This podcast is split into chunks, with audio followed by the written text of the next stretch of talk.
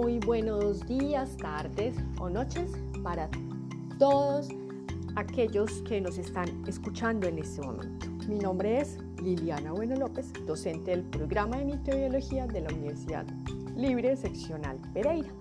Quiero enviarle un afectuoso y cariñoso saludo a todos nuestros estudiantes, microbiólogos, egresados, a sus familias, eh, a toda la comunidad en general que nos ha querido escuchar y seguir episodio tras episodio. En esta ocasión quiero hablarles de un tema que llamado la ruta de las pandemias. Y este nombre se ha, lo he tomado eh, luego de revisar la información encontrada en diferentes páginas especializadas en la temática, como es el panel intergubernamental sobre biodiversidad y servicio de los ecosistemas, el Fondo Mundial para la Naturaleza, WWF, la Organización Mundial para la Salud y la Organización Mundial de la Sanidad Animal, entre otros. Resulta que quiero empezar contándoles eh, acerca de un artículo que se publicó hace dos años, en el 2018, en la revista Frontiers in Microbiology. Este artículo tenía como nombre Murciélagos, Coronavirus y Deforestación. Y resulta que en este artículo los autores se preguntaban si, íbamos hacia la aparición de nuevas enfermedades infecciosas.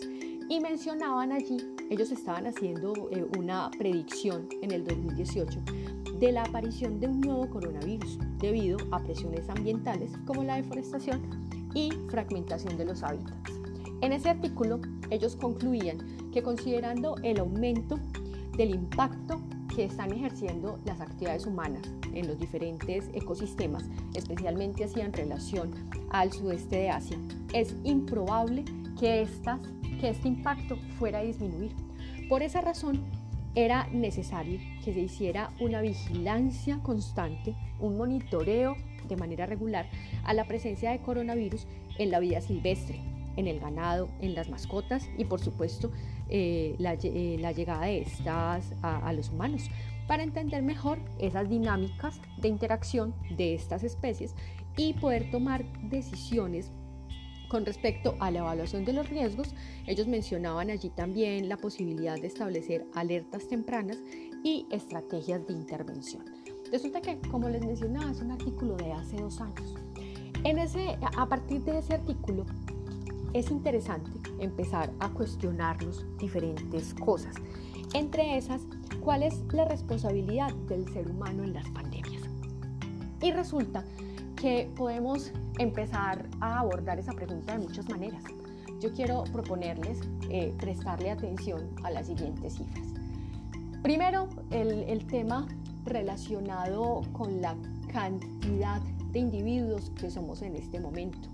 En este momento, la población actual, a hoy, eh, cuando estoy haciendo este podcast, es de 7.783 millones 394.125 personas, las cuales han hecho una emisión de 12.851 millones 623.626 toneladas de dióxido de carbono.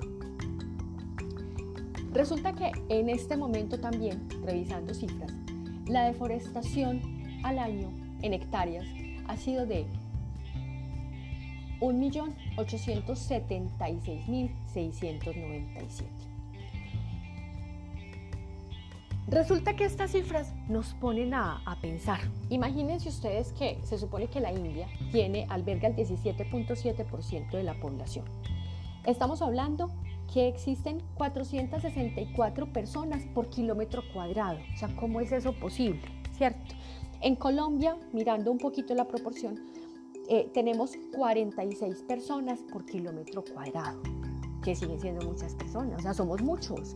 Eh, uno de los principales problemas o de las principales situaciones que, que aqueja nuestro planeta es precisamente esa densidad poblacional, la manera como estamos creciendo, la población. Y ese aumento en la población significa necesidad de alimentación. significa necesidades básicas, cómo suplir las necesidades básicas de tantos individuos. Entonces ahí empieza el asunto. Cuando hablamos de la ruta de las pandemias, el primer punto, el, punto de arranque de esa ruta de la pandemia es precisamente la deforestación. Fíjense ustedes que entre las cifras que quiero mencionarles está que el 60% de las enfermedades humanas infecciosas son zoonóticas, es decir, que el hombre las adquiere a través de animales. Son enfermedades que son contagiadas, que son, que son enviadas por animales. Resulta que al menos un 75% de los agentes patógenos de las enfermedades infecciosas emergentes del ser humano, incluido ébola, VIH o la influenza, son de origen animal. Cinco nuevas enfermedades humanas aparecen cada año, tres de las cuales son de origen animal. Y el 80% de los agentes patógenos pueden utilizarse con fines de bioterrorismo, son zoonóticos. Resulta que estas cifras se las estoy mencionando para que pensemos un poco en el tema. Hablamos de aumento de la población, necesidad de comida, necesidad de vivienda. ¿Qué significa eso? Pues que indiscutiblemente se afectan los ecosistemas naturales. Esa afectación de los ecosistemas naturales y la relación con la aparición del nuevo coronavirus era lo que hacía mención en el artículo del 2018 cuando se hablaba de la relación de, de murciélagos, coronavirus y deforestación.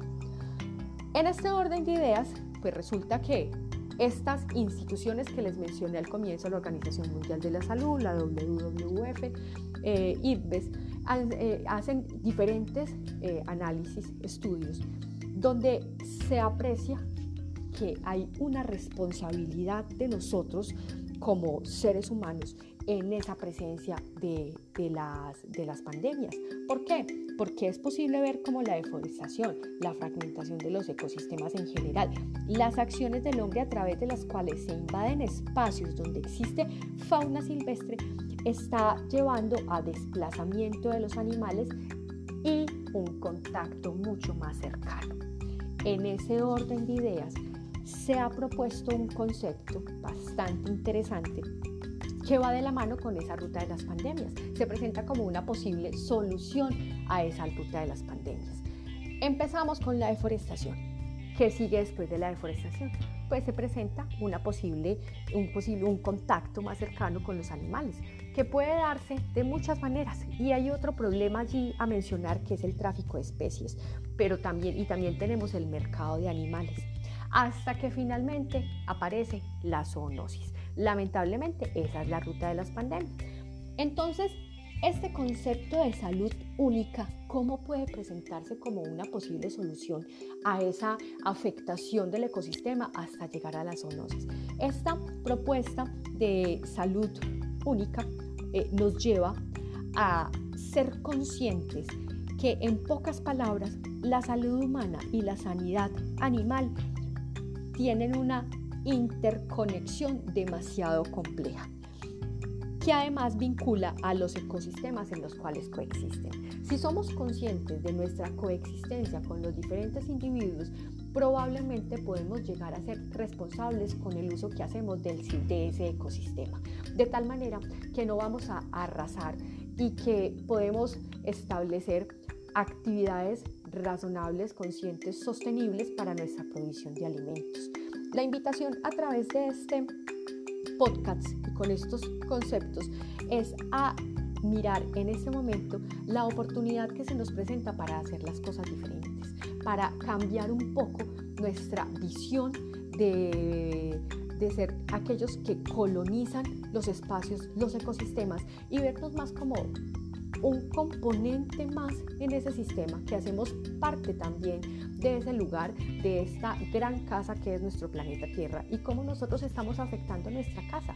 Imagínense ustedes en ese momento, probablemente algunos pueden hacerlo, otros no, pero en general nosotros queremos tener nuestra casa organizada. En ese momento que tenemos que estar tanto tiempo del día, de la semana en nuestra casa, con las personas con las que estamos, estamos viviendo y estamos evidenciando que para poder vivir en armonía tenemos que pensar un poquito en el otro, en cómo se encuentra el otro, en que nuestra basura no le caiga a él, no le afecte. Entonces, fíjense, un entorno tan pequeño como nuestra casa, cómo nos permite pensar en ese entorno mucho más grande que es el planeta, el cual llevamos muchos años afectando. La invitación es para que pensemos un poco más en nuestra responsabilidad y cómo poder mejorar nuestras actitudes para que nuestra casa, planeta Tierra, sea un lugar mejor para vivir. Muchas gracias.